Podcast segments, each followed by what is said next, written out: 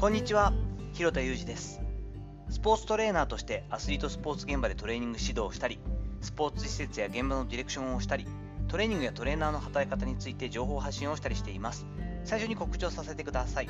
6月10日土曜日の夜8時よりトレーナーに必要な10年後も生き残るための戦略2023オンラインセミナーを実施します。90分で濃い内容をお届けしていく予定となっています。バーッと喋りますけれども、テンポもいいはずですし、内容しっかり届くはずと思っておりますので、興味ある方は URL の方貼っておきますので、ぜひご参照ください。本日は選手の大変さ、指導者の大変さというお話をしていきたいと思います。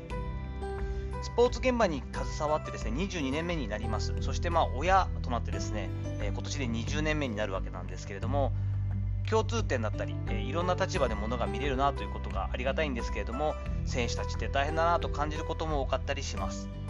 やはり学生は特にですが時間に追われているという部分。そして私たちの時代の時のアスリートとかですね一つの競技にこう先進する競技スポーツに携わるとかこう頑張りたいと思ってる学生にとってもですね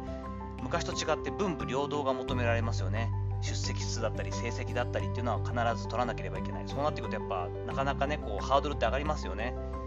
情報量だけはそして多い。ちょっと調べるとですねこんなトレーニングだけすればいいとかですね。こうやってやったら痩せるとかですね。こうやってやったらさえすれば足が速くなるみたいな。そんな話あるわけないんですけど本当にね。でも人生経験が少ない上でもともとの基礎っていうのが理解してないとなったり自分の気持ちが弱っている時ってなるとそういうのに飛びついてしまう気持ちも分かりますよね。取捨選択するための労力が我々のこう若い時というか学生の時よりも大幅に増えているというのもあります。その上で圧倒的なヒエラルキー構造の中には入っているわけです。やはりこう理不尽な指導者。理解のない親。うんと自分のポリシーとかもともとの心情に合わない校則とかですね。移動時間の長さとか通学のストレスとか。ありますよね。その上で思春期特有の不安定さが自分自身を苦しめているという部分は多いはずです。特に何事もあるわけではないんだが悲しくてしょうがないとか自分の顔を見てもすごく嫌で嫌でしょうがない自分が嫌いでしょうがないなんでこんな風に鼻がなってきちゃったのかなとかなんでこんな自分は慎重なんだろうとかですね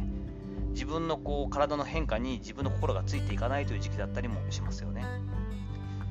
一方で指導者側の立場も私は分かるつもりではいます。そうなってくると指導者は指導者で今大変な時代になってるなと感じるわけです。まず、まあ、上手に意図を理解してもらえないっていうのはもうコミュニケーションスキルが必須になるんですけど指導者側ってなかなかですね下手くそな人が多いしそしてまあ相手に合わせて伝えるっていうのは結構もともと人懐っこかったり人間的にこうコミュニケーションを取るのが得意だったりっていう人じゃないと難しかったりもする自分の本音を打ち明けることができない。自分の本音とかモヤモヤを言語化することができないという指導者も実際に多かったりもします。そしてうまくいったらですよ。この間もあのこれはトレーニング指導者の一人なんですけれども久しぶりにこうがっちり携わっているチームに専属で携わると。それまでもこう関わってきたチームなんですが今年に入って新体制になりました。すごく今のところいいと。ハマってる。ピタピタっとやることがハマるし今のチームにフィットしている。選手たちのモチベーションも高い。練習試合始めていって課題を出していこうってなるんだけどめちゃくちゃ調子がいい。やることやることハマる。強豪チームにもどんどん勝つ。選手たちはもうすごい機嫌がいい。自信もついてる。でも指導者からするとあいつら調子に乗ると困るんですよ。こんなうまくいくわけないんですよ。なんとかもうちょっと痛い目に遭ってくれなきゃっつってもう今悩んでるんです。なんだよそれっていう話になったんですけどうまくいったら不安になる。もちろんじゃあ結果が、ね、今この時期だからいっぱい課題を見つけようなんて練習試合したり試合していく。ね、練習もする、そうすると内容が良くない、質が悪い、集中してないってなると腹が立つ、ね、不安になるわけです、指導者もね。もう優しくされると切なくなるし、冷たくされると不安になるって、私が学生時代に聞いていたあの古内東子さんの誰より好きなのにかな。優しくされると切なくなるって、まあ、なんとなくわかるけど、冷たくされると不安になるって言って、中学生ぐらいの聞いて、どうしたらいいんだよ男はって思った記憶があるんですけど、そんなもんだなと指導者もね、まさに同じですよね。うまくいったらいったで不安だし、うまくいかなきゃいけないで不安だし、来年のこと考えたら不安だし、今のメンバーのこと考えたら不安だしっていうのが、まあ、指導者の本音だったりもします。その上で親からの相談であったり、まだ相談だったらいいんですけど、先ほどの学生にとっての情報量っていうのは親とも全く一緒でですね、知らなきゃ知らないで口出さなきゃいいのにっていうとこもあるけど、まあ、知らないなりに勉強してなんだけど、情報リテラシーが低かったりするから、ネットで書いてあることとか、えー、鵜呑みにしたりあとはまあ子供から言われてることで直情的に判断もう感情でリアクションしてクレームをしてくるっていう親もいっぱいいると思います、まあ、本音を言うとですね親歴も20年になりましたから保護者は保護者で辛いなとも思うんですね。我が子が帰ってくるたびにくたくたになっていたりとても苦しむチームメイトとの関係だったり先生との関係で悩んでいるっていう様子も目の当たりにするわけです。そしてまあフェアに聞こうと思うけど言い分を聞くとやっぱ子供中心に聞くことになるからそれがどれぐらい真ん中の意見なのかっていうのは正直わからないし子供のね様子と子供の話を聞いてるとどうしても虫の目になりがちで鳥の目的なね客観的な視点っていうのは失われがちになります。そうなってくるとですねそれをどれぐらい真剣に聞くかってなってくると今度お父さんとお母さんが思いたりねお母さんはねなんでこんなに子供が言ってるのに分かってくんないのよって言うけどいやそんなと言ったって指導者も大変だろうよっていうねうちなんかでもよくある会話になりますけれどもでもその指導者の気持ちも分かるけど選手たちの気持ちも分かるし保護者的なその感情とかそのモヤモヤとかねなんとかしてあげたいっていうのも当然分かるわけですよねこれじゃあどれも分かるからって言ってなんだろうある程度まあまあまあっていうのがうん、いいのかっていうとただの八方美人になったりもするわけです。どっかしらやっぱりねあの真ん中というかフェアな視点を見ていくとどこかに課題だったりこの場合は先生もこうしていただけたらいいんじゃないかとかこの場合学生側もこうしたらいいんじゃないかとかこの場合はアスリートの考え方がちょっと甘いんじゃないかっていうのは出てくるわけですよね。どうしたらその比較的最大公約数的なみんなにとってのこう着地点というか課題解決のところに迎えるのかなと考えるとですね一つの立場だけで過ごすことを避けるというのがものすごく大事なのかなと思います。だから学生は難しいですね。人生経験がそもそも少ない。大学生にしたって19歳から22歳ぐらいまでの年齢で20年ぽっちしか生きてない中でですね、ほぼ自分の人生を子供であったり学生としてしか過ごしてない時にフェアな視点を持てと言ってもなかなか難しいわけですよね。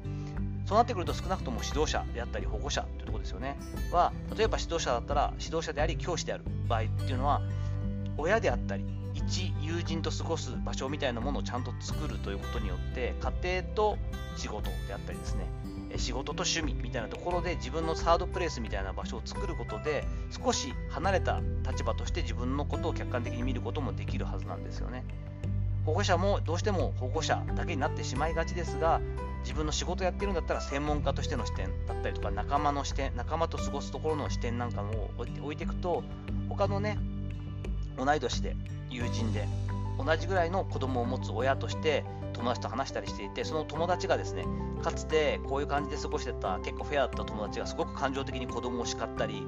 子供のことについて、えー、学校で揉めたりしている姿を見た時にあこの人でもこんなに結構我を忘れちゃうんだなとか感情的になってるなとかもう少し冷静な視点待ったらいいのにっていう時にですねその時に自分が客観的に見れてるからこそ見えることっていうのがあってでも自分が実際にそっち側に回ってしまうとわからないわけですよね。他の人の狼狽であったり早とちり行き違いのケースなんかを仕事を通したりでもいいからたくさん見ておく。そして学んでおく。いやあんなになっちゃうっていうね。人のことって結構偉そうに見がちですがではなくて多山の意思というかですね、えー、やはりこう参考にする。という意識で見ていくことが大事になってくるのかなそれが本当に経験値とかキャリアになっていくんじゃないかなって個人的にも思ったりしています。まあ、全然私事ではあるんですけど、家のことでちょっとですね、あのお話し合いをしようかななんてことで、先生に時間を取ってもらって、え高校の方にもちょっと出かけたりっていう機会もあるんですけれども、一方的にクレームを言うということでは問題になりますし、でも子供が子供なりに考えて、自分の中の正義とかですね、えー、心理とかポリシー譲れないものみたいなのがあるってことは親としてはとても嬉しいことでそういったことをスポーツを通したり、えー、自分の趣味を通してモヤモヤを経験する社会人になる前にそれに対して自分なりに行動を起こしたり自分でこうなんとかそこに対して物を申すってことをしていくそういった経験ができることもですねスポーツが持つすごく貴重な意味の一つだったりもするわけですよね。その時に、まあ、好きにやれよっていうことだけじゃなくてですね、ポイントポイントで指導者であったり、親っていうのは、やはりここの部分っていうのは、えー、大人が、経験値がある人たちがこう口を出すというかですね、少し介入してあげることがいいことだなとかですね、ここの部分っていうのはほっとくってことがフェアじゃないよなって思った時には、少しだけこう入っていく。そういった部分っていうのが、まあ、コーチングにしても、親の子育てにしても、すごく大事になってくるかなっていうところはあったりするんですよね。まあ、あくまでも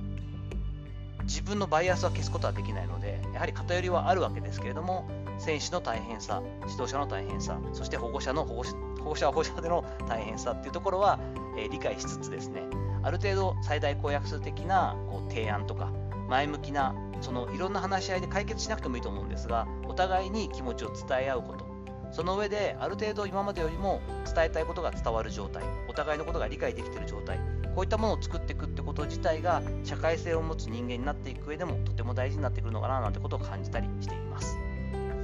さていかがだったでしょうか？本日は話あっち行ったりこっち行ったりしましたけれども、えー、選手の大変さ指導者の大変さということでまあいろんな立場的にいろんなみんな大変さがあるよねということをちょっとシェアする回とさせていただきました。